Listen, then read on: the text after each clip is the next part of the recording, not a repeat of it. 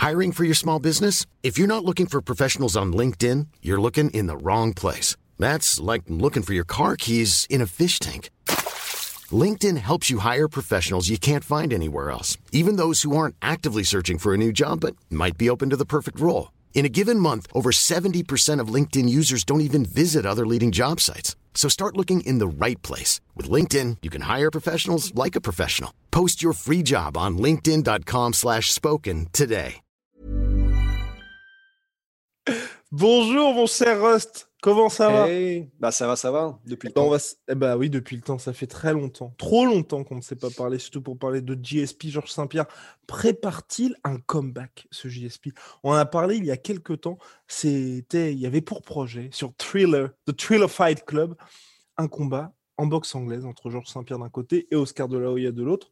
L'UFC a mis un gros stop à ça. Et là, il y a quelques jours, c'est Ali Abdelaziz, le manager de Khabib Nurmagomedov, qui a révélé dans le Hot Boxing podcast de Mike Tyson que Dana White l'avait appelé pour lui dire on a eu cette proposition, Georges Saint-Pierre contre Khabib, en 165 livres, pas de ceinture en jeu, mais pour un combat à l'UFC. Générique.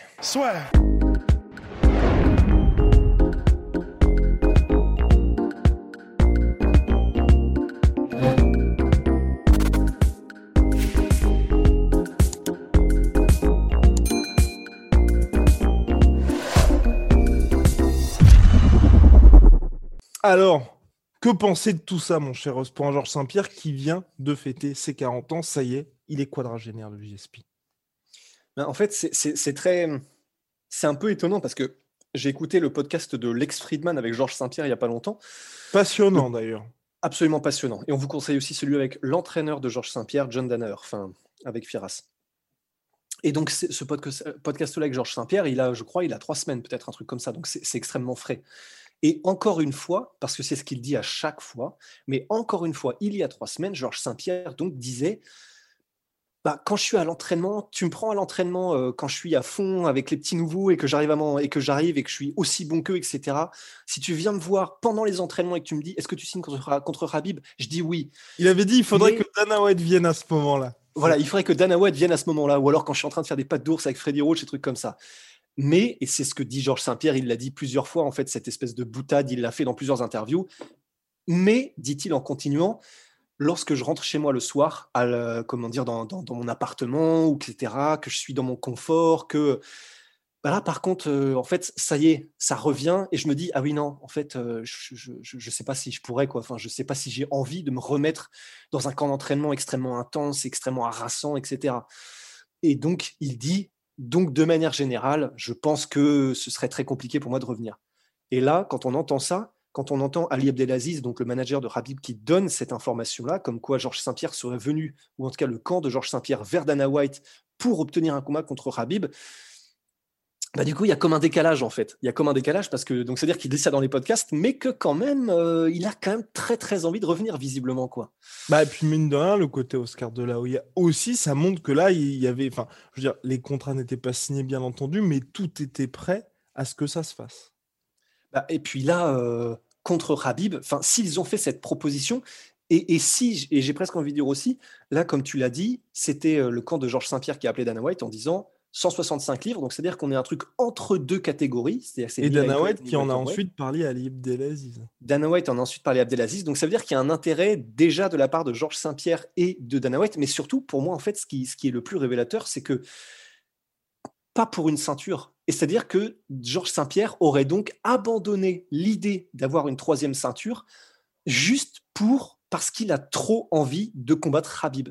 C'est-à-dire que son envie de combattre Habib passe devant, et ce qui est quand même hyper classe, passe devant le- la, la- la potentialité de d'avoir une troisième ceinture, de rentrer dans la légende comme personne avant lui, euh, de créer une nouvelle catégorie 165 livres et donc de faire une ceinture 165 livres, etc. C'est-à-dire qu'il est même plus là-dedans en fait. Maintenant, il est juste en mode bon, ok, bah d'accord, on oublie tout ça. Si ça me permet de faire le combat et de combattre Habib. Après, Donc, ça dit maintenant, Khabib n'est plus champion lightweight. hein. Bah oui, et alors c'est pour ça, et c'est probablement pour ça que Ali Abdelaziz, euh, évidemment, en négo- fin négociateur, a tout de suite dit, euh, fait comprendre que mais c'est déjà trop tard, et puis Habib n'a plus envie, ou alors il faudrait qu'il demande la, la proposition, euh, la, la, la, la, la- comment dire, j'allais dire la main de sa mère, il faudrait qu'il demande la, la, Oui, la- l'aval de sa mère. l'aval, c'est ça. Et en plus de ça, toujours fin négociateur, évidemment, euh, Ali Abdelaziz, qui a dit euh, Mais en revanche, s'il veut revenir, il euh, n'y a pas de souci, il y a Kamaru. C'est Kamaru, c'est le welterweight, machin. C'est en mode pour essayer de montrer que tu as un levier envers Georges Saint-Pierre, tu, tu, tu décales Georges Saint-Pierre un peu sur le côté. Non, non, mais va combattre lui plutôt. Tu vois, voilà. Ce petit bonhomme là. Ouais, voilà. Mais bon, c'est le jeu, c'est de bonne guerre, c'est la manière dont euh, Ali Abdelaziz décide de négocier. Mais en tout cas, pour moi, c'est vraiment intéressant. Cette volonté, encore à 40 ans, malgré ce qu'il dit dans les podcasts, que Georges Saint-Pierre soit en mode Ouais, mais quand même, euh, donc il y a moyen là 665 livres, pas pour lui, on s'en fout, il y a moyen? Je trouve ça quand même, c'est quand même stylé. Je n'ai pas beaucoup plus d'espoir qu'avant, mais ça une partie de moi est heureux de savoir qu'il essaye toujours, tu vois.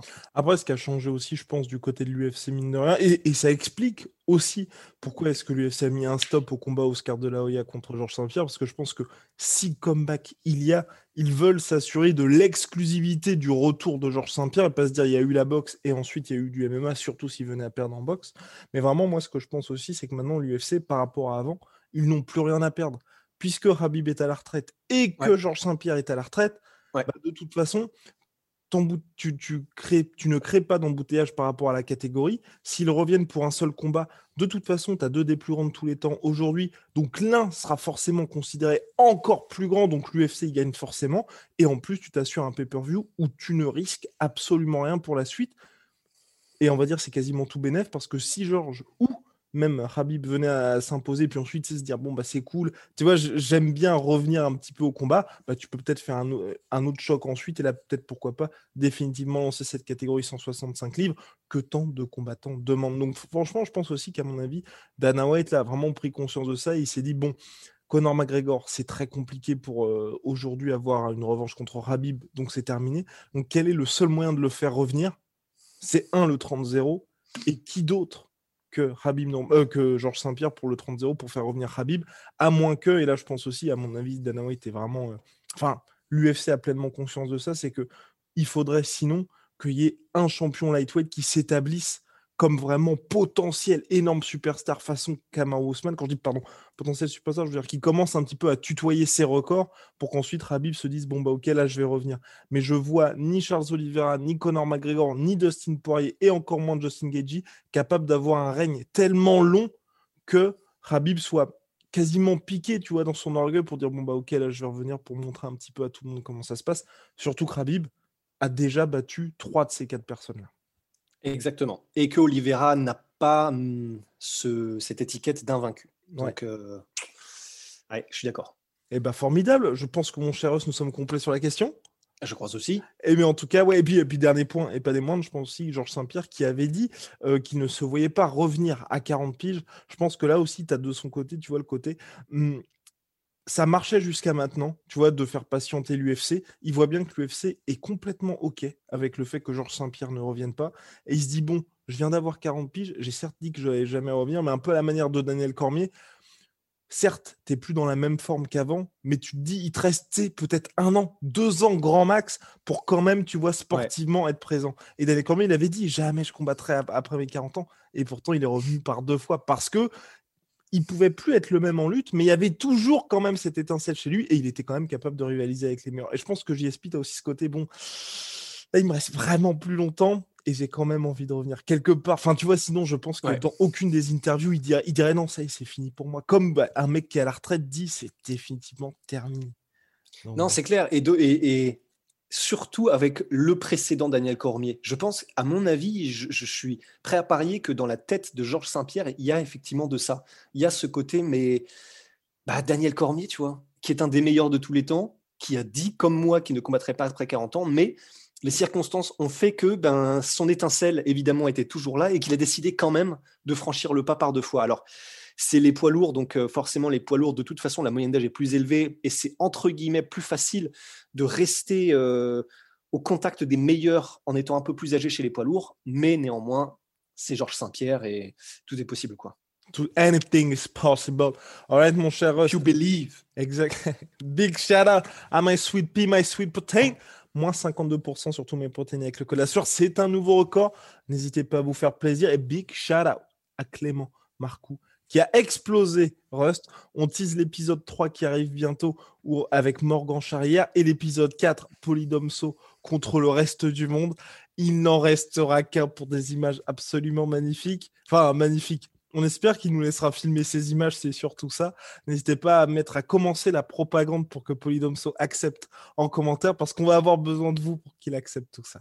Voilà. Et puis n'hésitez pas à aller sur le La sur Store si vous voulez vous faire plaisir hein, pour, Bien sûr. pour avoir autant de flow crusty. Allez, à très très vite.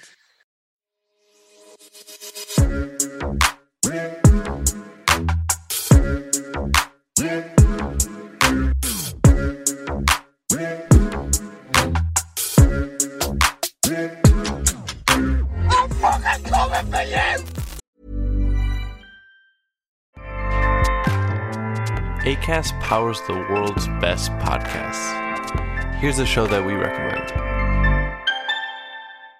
This is Roundabout Season 2, and we're back to share more stories from the road and the memories made along the way.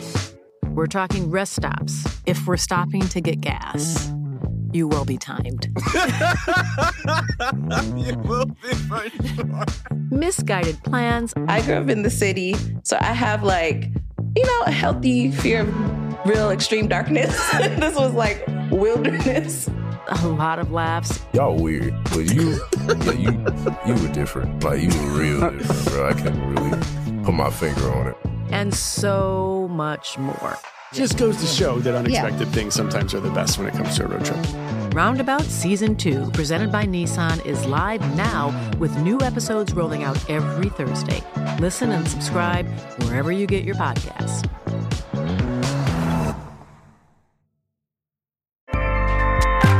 ACAST helps creators launch, grow, and monetize their podcasts everywhere. ACAST.com.